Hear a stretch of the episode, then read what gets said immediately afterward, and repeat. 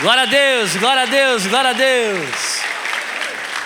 Muito boa noite, povo mais lindo que existe em Serra Negra nessa noite. A impressão que eu tenho é que os lindos estão do lado de dentro, os feios ficaram do lado de fora.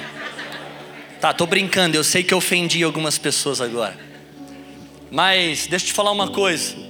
Eu tô feliz de estar aqui nessa noite. Mas essa não é uma noite qualquer. Não dá pra gente tratar de forma natural aquilo que Deus tem feito de forma sobrenatural. Sabe qual é a impressão que eu tenho no meu espírito quando eu entro nesse lugar? Que Serra Negra para mim era um lugar onde as pessoas vinham para descansar num hotel. Mas Serra Negra vai ser conhecido porque o lugar de descanso não é no hotel, é na igreja. O lugar de descanso é onde a presença dele está se manifestando. Ele te trouxe aqui nessa noite para falar assim, filho. Não sei o que você está ouvindo do lado de fora, mas aqui dentro você vai ouvir a voz que importa. Eu tô aqui para falar isso para tua vida, ei. Não importa qual é a tempestade, não importa qual é a adversidade. Hoje a voz que importa ao teu respeito vai falar o teu coração. Hoje você vai sair daqui completamente renovado inspirado pela, pela palavra de Deus, já pronto para viver, habilitado às promessas que Deus tem para sua vida Será que tem alguém para crer nisso? Diga glória a Deus, diga aleluia. Eu já percebo a presença de Jesus aqui. Tem alguém comigo aqui? Feche seus olhos agora. Espírito Santo, tu és bem-vindo nessa noite. Nós te desejamos, nós te entronizamos.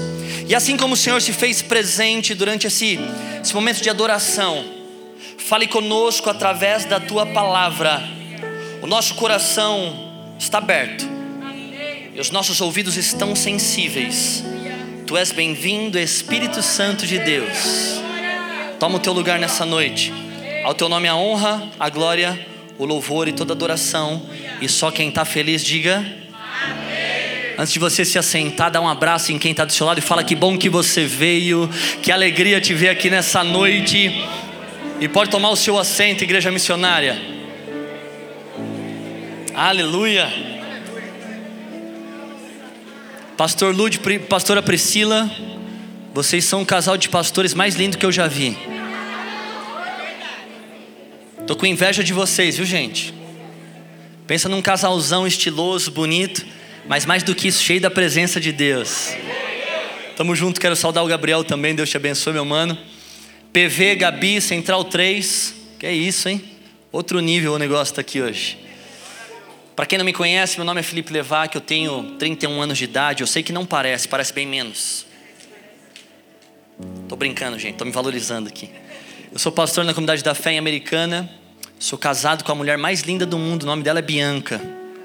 E eu tenho duas filhas, embora eu seja novo, eu tenho duas filhas já adolescentes. Eu tenho a Fiorella e a Donatella. Uma tem dois anos e nove meses e a outra tem um aninho e meio. Quem é casado aqui, diga glória a Deus.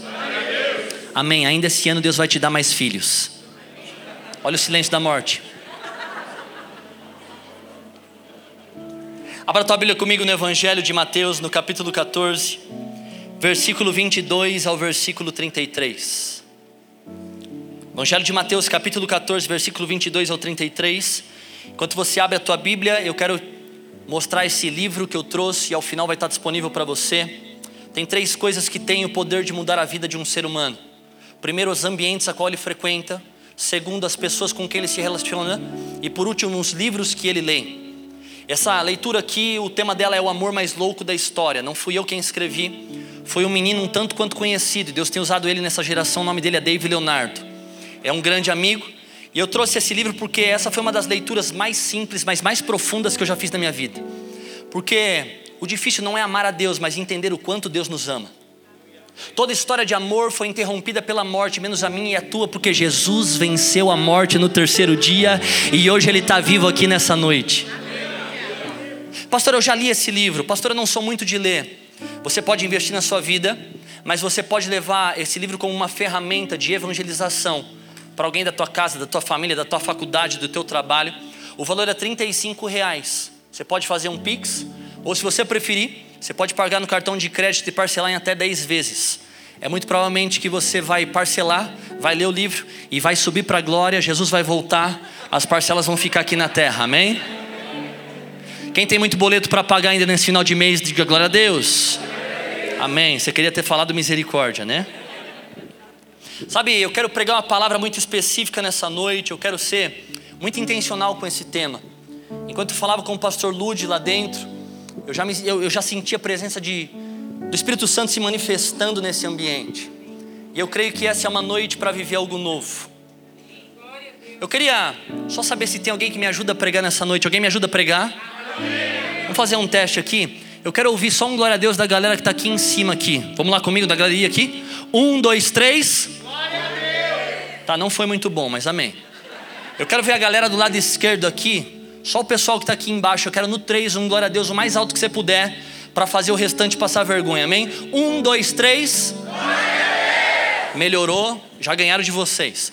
Mas eu quero ver a galera do meio aqui, agora do centro, que vai me ajudar a pregar nessa noite. Se vocês perderem para o lado esquerdo aqui, é porque vocês estão, vocês estão desanimados mesmo hoje, hein? Então vamos lá no 3, no Glória a Deus, vamos comigo. Um, dois, três. Amém, glória a Deus. Estou só aquecendo você e te convidando a pregar comigo nessa noite. Vire para quem está do seu lado e diga para essa pessoa: se nessa noite você ajudar o pastor Felipe a pregar, fique tranquilo porque ao final desse culto, a tua janta está garantida por mim.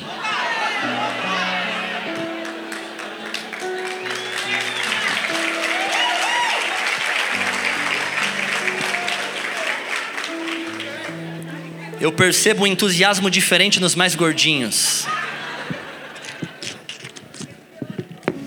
Vem comigo, alguém abre essa água para mim aqui, é para mim, por favor. Acompanhe comigo a leitura do texto sobre Evangelho de Mateus, capítulo 14, versículo 22 ao 33. A palavra de Deus fala, e logo em seguida, Jesus insistiu com os discípulos para que entrassem no barco e fosse adiante dele para o outro lado, enquanto ele despedia a multidão. Tendo despedido a multidão, subiu sozinho ao monte para orar. E ao anoitecer ele estava ali sozinho, mas o barco já estava a considerável distância da terra, fustigado pelas ondas porque o vento soprava contra ele. Na alta madrugada, Jesus dirigiu-se a eles, andando sobre o mar. Quando viram andando sobre o mar, ficaram aterrorizados e disseram: É um fantasma, e gritaram de medo. Mas Jesus imediatamente lhes disse: Coragem, sou eu, não tenham medo. Senhor, disse Pedro: Se és tu, manda-me ir ao teu encontro por sobre as águas. Venha, respondeu ele. Então Pedro saiu do barco, andou sobre as águas e foi na direção de Jesus. Mas quando reparou no vento forte, ficou com medo e começando a afundar, gritou: Senhor, salva-me. Imediatamente Jesus estendeu a mão e o segurou e disse: Homem de pequena fé, por que você duvidou?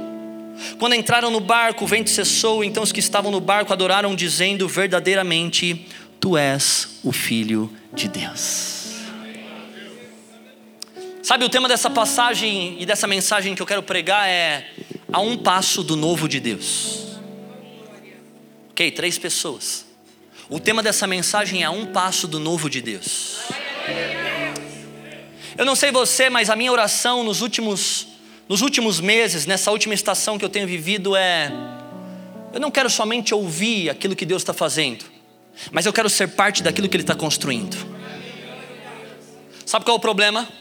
Por falta de percepção, muitos ouvem, mas poucos constroem.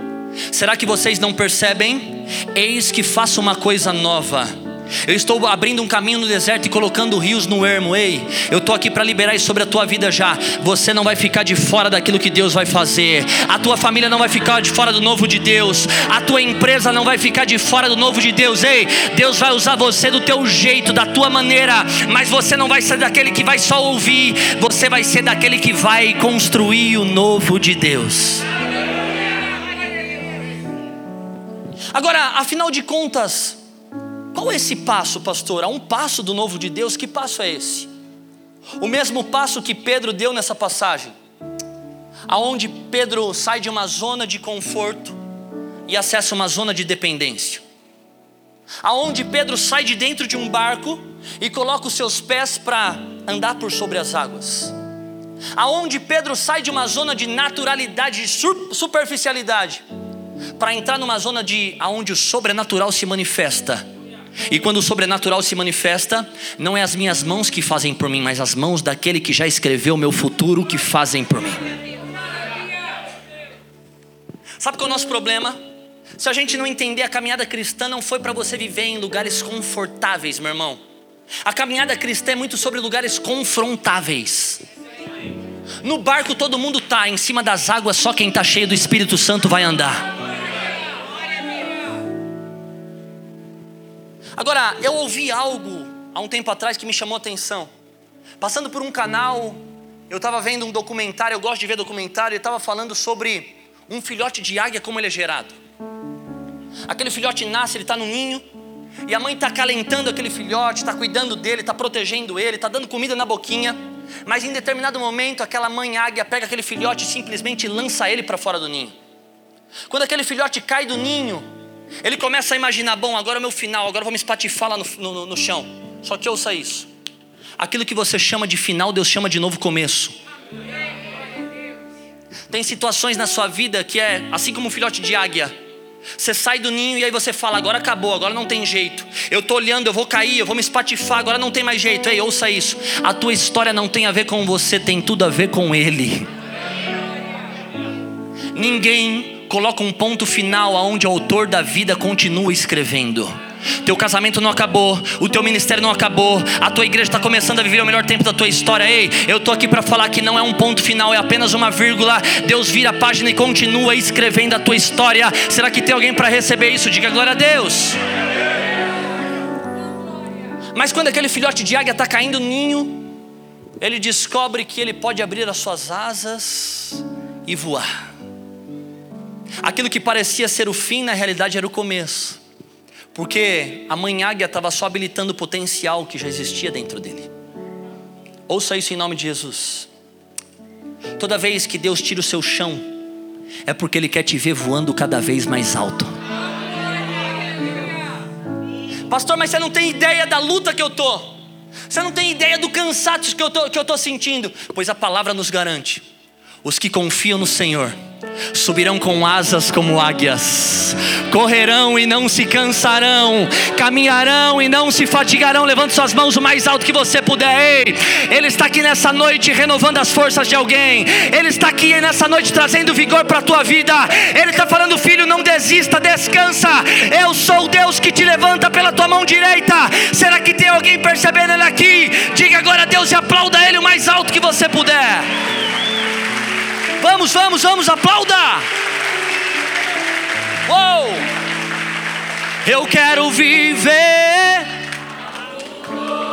Será que você pode cantar isso? Ó? Faz meu coração. Faz meu coração a. Fazendo. Fazendo todo medo desaparecer. Eu quero viver Bate na mão de quem está do seu lado e fala: O novo de Deus está começando para você. O novo de Deus está começando para a tua família. O novo de Deus está começando para essa igreja. Quem está percebendo isso, diga glória a Deus. Vamos pregar, deixa a Central 3 cantar, amém? Cada um no seu chamado, para não ter problema. Foi horrível aqui eu cantando, desculpa, irmãos. Me perdoa, Lud. Mas eu quero, eu quero compartilhar algumas chaves que eu aprendo com essa palavra com a atitude de Pedro, com a atitude dos discípulos e com a atitude de Jesus.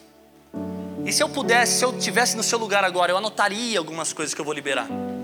Porque talvez não façam sentido agora, mas vai fazer sentido em algum momento da tua vida. Pastor, eu quero viver o algo novo de Deus. Eu quero sair de dentro de um barco, eu quero sair dessa zona de conforto e acessar a zona de dependência, onde sobrenatural se manifesta. Então a primeira chave é: Deus vai te dar uma direção, sem te dar uma explicação. Pastor Lude, pelo que você me falou oito anos atrás, Deus olha para você em Ribeirão Preto e fala: Serra Negra. Ele só deu direção. Ele não, não, não falou como seria. Porque ouça isso. Deus aponta destino, mas não revela processo. Sabe qual é o nosso problema? Muita gente está anulando onde vai chegar por tentar entender o como vai ser. A linguagem da caminhada cristã não é como vai ser, mas é quem foi que falou. Porque ele não é homem para mentir, nem filho do homem para se arrepender. E o Deus que dá visão também libera provisão, meu filho. Eu estou aqui para liberar isso sobre a sua vida. Deus está te chamando nessa noite. Tira o pé para fora do barco, vai para onde eu vou te mandar, porque você vai andar sobre as águas. Deus vai te falar para onde ir, mas não vai te contar como vai ser. Porque felicidade não tem a ver com facilidade. Deus nunca disse para você, filho, vai ser fácil. Ele disse: No mundo tereis aflições, mas eu venci o mundo. Ele disse: A maior promessa que existe sobre a minha vida e sobre a sua vida é: Eu estarei com você todos os dias da sua vida até a consumação dos séculos. Irmão, sabe o que eu aprendo com o salmista Davi? Que quando ele fala, o Senhor é meu pastor e nele não terei falta de nada, é que pode te faltar dinheiro, pode te faltar saúde, pode te faltar oportunidade, mas se não te falta a presença de Deus, não tem falta de absolutamente nada. Jesus olha para Pedro e fala: Pedro, entra para dentro de um barco e vai para o outro lado do mar. Mas deixa eu só resumir, porque eu comecei no versículo 22. E o capítulo 14 do Evangelho de Mateus fala Três partes eu resumiria. A primeira, os discípulos indo até Jesus contando a respeito da morte de João Batista.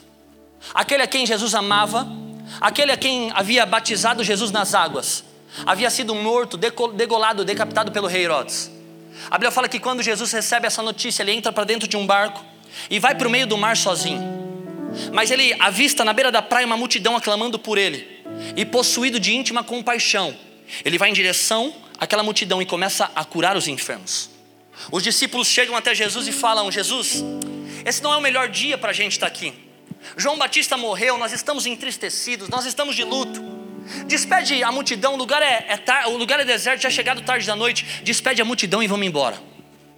Só que Jesus faz uma pergunta para os discípulos: Ei, a multidão tem fome. O que é que a gente vai dar para eles de comer? Escute isso. Jesus nunca vai embora onde tem gente com fome. Eu não estou falando sobre arroz e feijão. Eu estou falando sobre fome do pão vivo que desceu do céu. Ali começa a grande multiplicação de pães e peixes. Mas quando acaba a multiplicação, entra nos versículos que a gente começou a ler, que é o tema dessa palavra. E ordenou Jesus que Pedro e os discípulos entrassem para o barco e fossem para o outro lado do mar. Aqui me chama atenção um texto, porque tem duas formas de Jesus falar conosco. Algumas coisas Deus vai te pedir com um jeitinho, com carinho e com calma, mas outras coisas Ele vai te ordenar. O que Ele ordena não tem opção. E guarde isso para você: obediência tardia desobediência. Olha Pedro, Pedro recebe onde? Para onde que é para ir? Para o outro lado do mar. Mas como é que vai ser? Não importa como, importa quem mandou você ir. Tem tudo a ver com ele. Ó, Pedrino. Não, tem tudo a ver. Não estou entendendo nada, mas ó o Pedrão, ó. Tô entrando no barco, tô indo para o outro lado. Irmão, você precisa confiar e obedecer naquele que mandou você ir.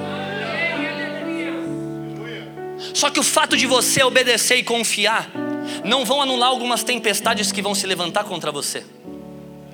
Só que guarde isso. Tempestades têm o poder de revelar o caráter de Deus. Toda vez que Deus quer marcar um encontro comigo e com você, nunca é no topo da montanha, é sempre no vale de ossos secos. É quando todos se vão que ele fica. É quando tudo acaba que ele fala: agora sou eu quem vai começar. Ei, se você chegou aqui nessa noite pensando que agora não tem mais jeito, então se prepare porque está só começando. Porque talvez o fundo do poço foi o lugar que Deus marcou o um encontro com você. E se prepare porque você ainda vai dar muita água para quem pensou que o fundo do poço era o seu lugar.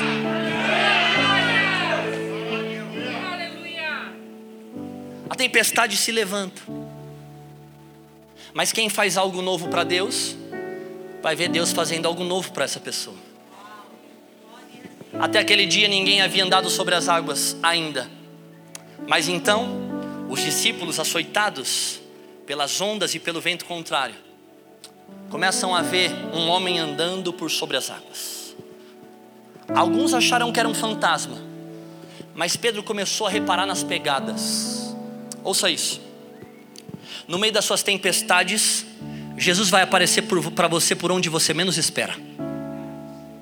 Não foi em um outro barco, não foi nadando, por quê? Porque era natural demais e ele só faz coisas sobrenaturais.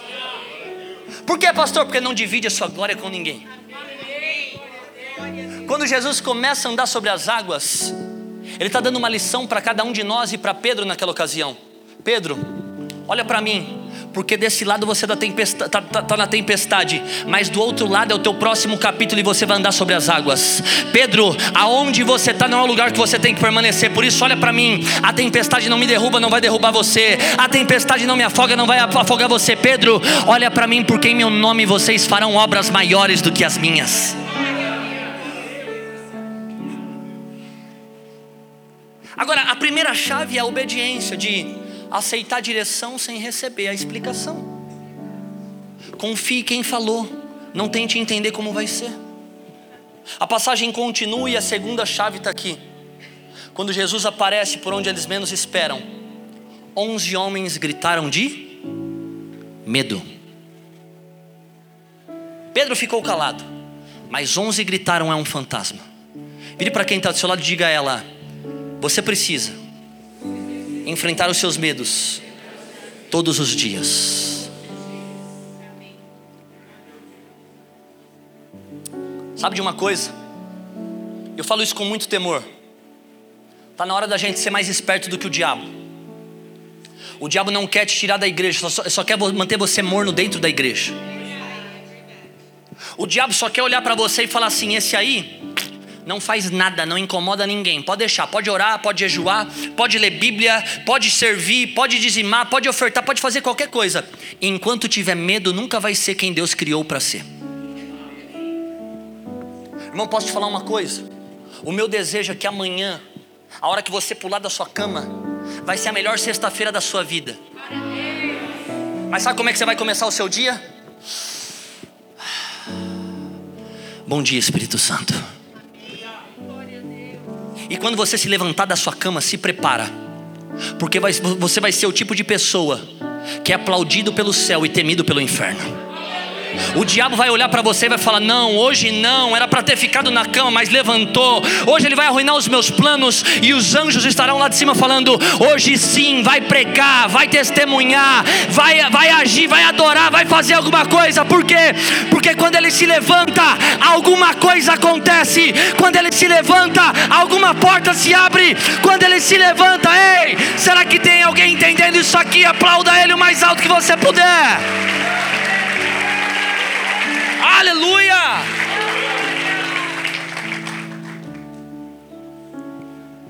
Sabe, o contrário de medo não é coragem. O contrário de medo é fé. Porque tanto a fé quanto o medo te fazem acreditar em algo que você ainda não viu. Só que fé não é ausência de medo. Fé é continuar apesar do medo. Há um tempo atrás, compartilhando com um amigo. Tudo que eu tenho vivido na minha vida hoje. Novas estações. E ouça isso. Viver o novo é desconhecido e tudo que é desconhecido vai gerar medo.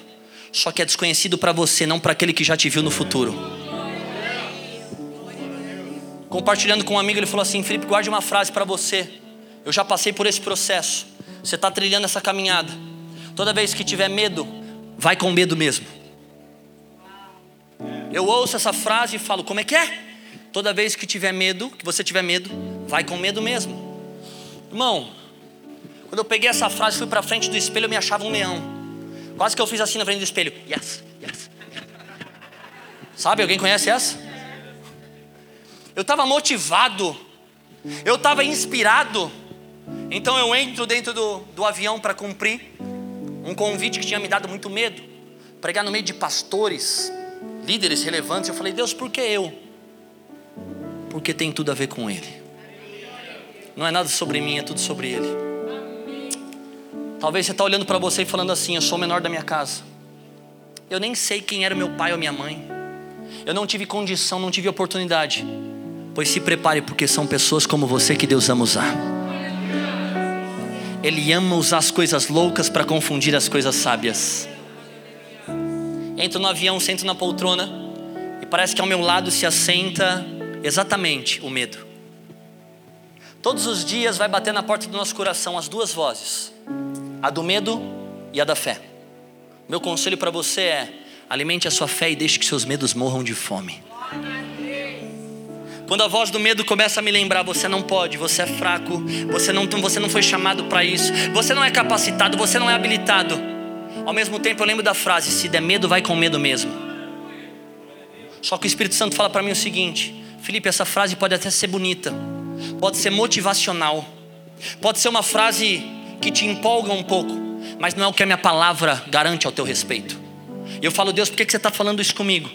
Porque a minha palavra fala que o perfeito amor lança fora todo medo. O perfeito amor é uma pessoa, ela tem nome, ela se chama Jesus. É aquele que me amou primeiro, por isso levante suas mãos o mais alto que você puder. Se der medo, não vai com medo, não, vai com Jesus, porque Ele vai abrindo o caminho, Ele vai quebrando as correntes, Ele vai liberando as portas. Quem coloca Jesus no começo, vê Jesus cuidando de tudo até o final. Se tem alguém para crer nessa palavra, aplauda Ele o mais alto que você puder. Uou!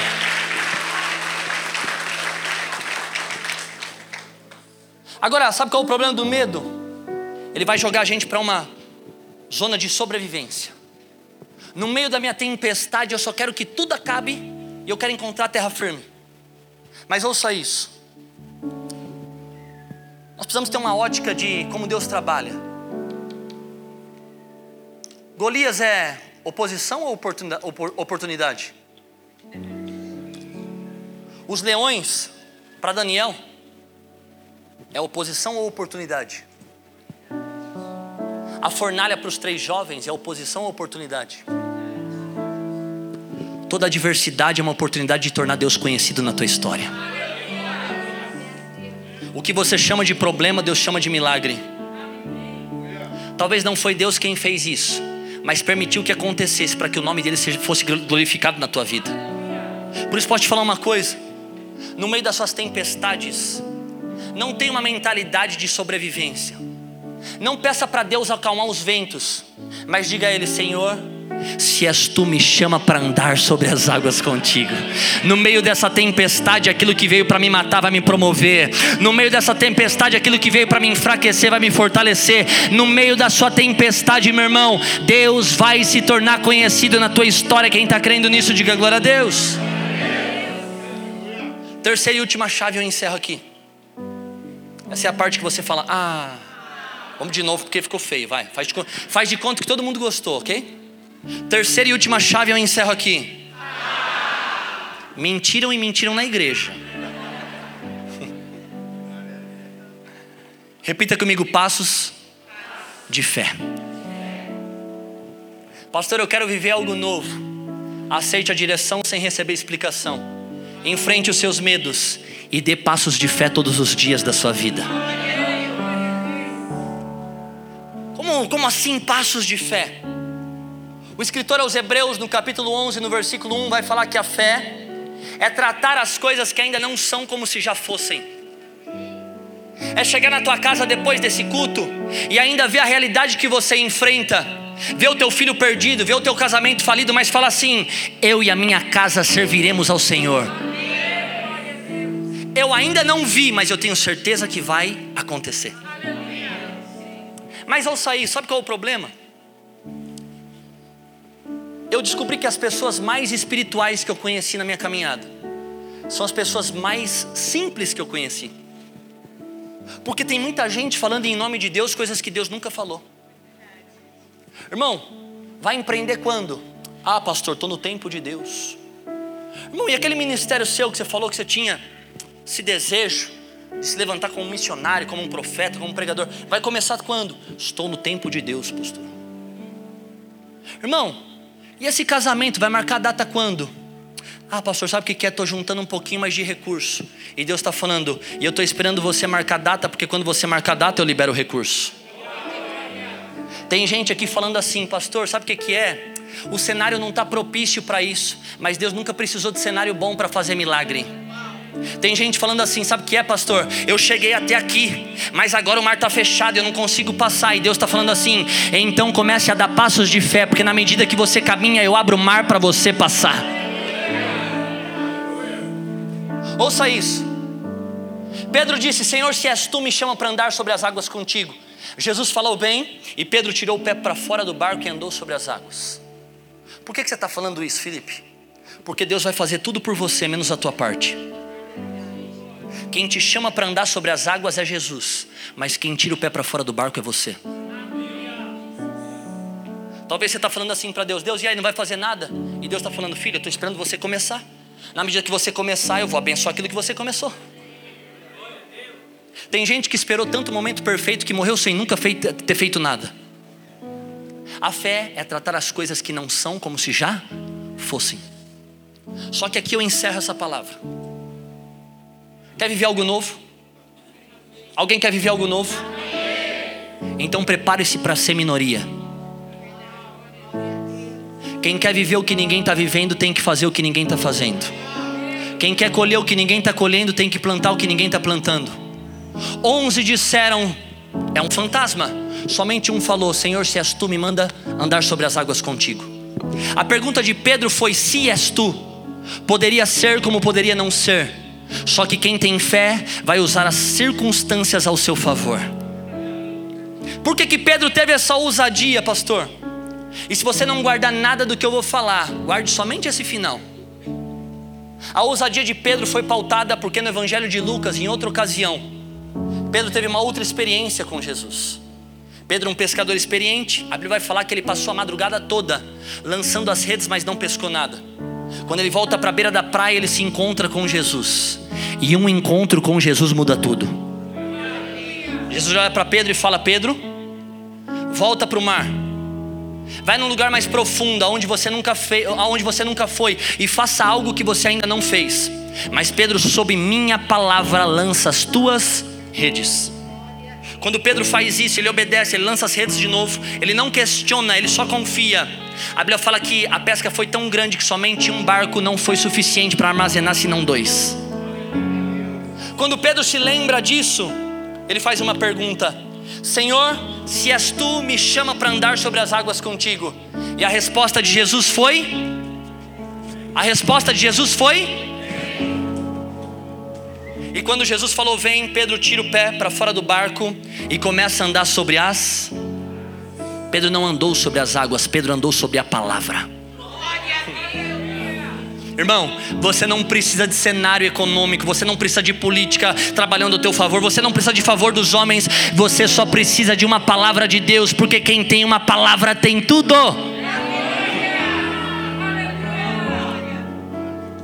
Mas quando Jesus disse vem para Pedro, era madrugada, não tinha luz suficiente. Jesus estava a considerável distância de Pedro. Pedro não olhava e falava: Essa é as vestes de Jesus, essa é a face de Jesus, esse é o jeito de Jesus. Não, não, não, não, não. Quando Jesus fala vem, Pedro ouviu uma voz. E a Bíblia vai falar que a fé vem pelo ouvir e ouvir a palavra de O comando de Deus não é olhos, é ouvidos. Tem tanta coisa que você está pedindo para Deus, Deus me mostra. E Deus está falando, não vou te mostrar porque eu já te falei. Deus não tem que repetir aquilo que Ele já te falou, meu irmão. Você não precisa de profeta, você não precisa de motivação. Se Deus prometeu, Ele não é homem para mentir, nem filho do homem para se arrepender. Vai se cumprir na tua vida. A ovelha reconhece a voz do seu. O que te guia não é o medo. O que te guia não é a oposição o que te, te guia é a voz do teu pastor. Se coloque de pé. Aqui eu encerro essa palavra. Quando Pedro começa a andar sobre as águas, em determinado momento Pedro tira o foco de Jesus. E a Bíblia começa a falar que Pedro afundou. Só que quando Pedro afunda no meio de um mar, ele tem duas opções. Ou ele fala: Ei, Marcos, João, Lucas, Felipe, remem o barco até mim e me tirem desse mar. Lance para mim um bote salva-vidas. Estendam a mão até mim e me tirem desse lugar. Ou ele tinha a opção de falar: Senhor, socorre-me. O que Pedro tinha convicção é: para aquele lugar aonde existe 11 pessoas incrédulas nunca mais. Naquele ambiente de zona de conforto onde a presença de Deus não se manifesta nunca mais.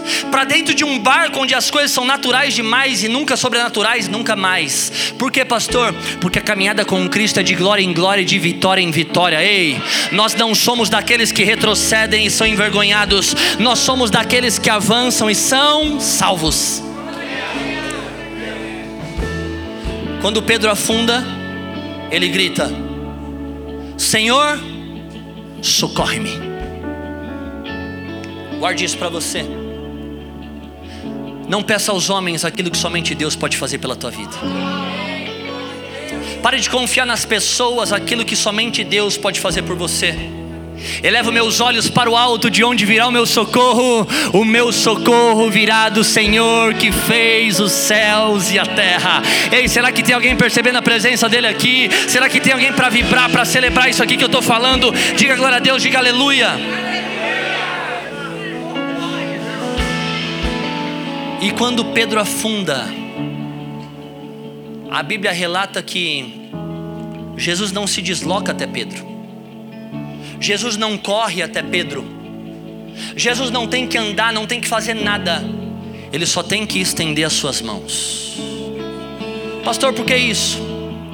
Porque toda vez que Deus te manda ir para algum lugar, o primeiro a estar tá lá é Ele. Pedro, aonde você caiu, eu já estava te esperando, porque eu escrevi todos os seus dias antes que o século já existia. Você foi criado antes da fundação do mundo.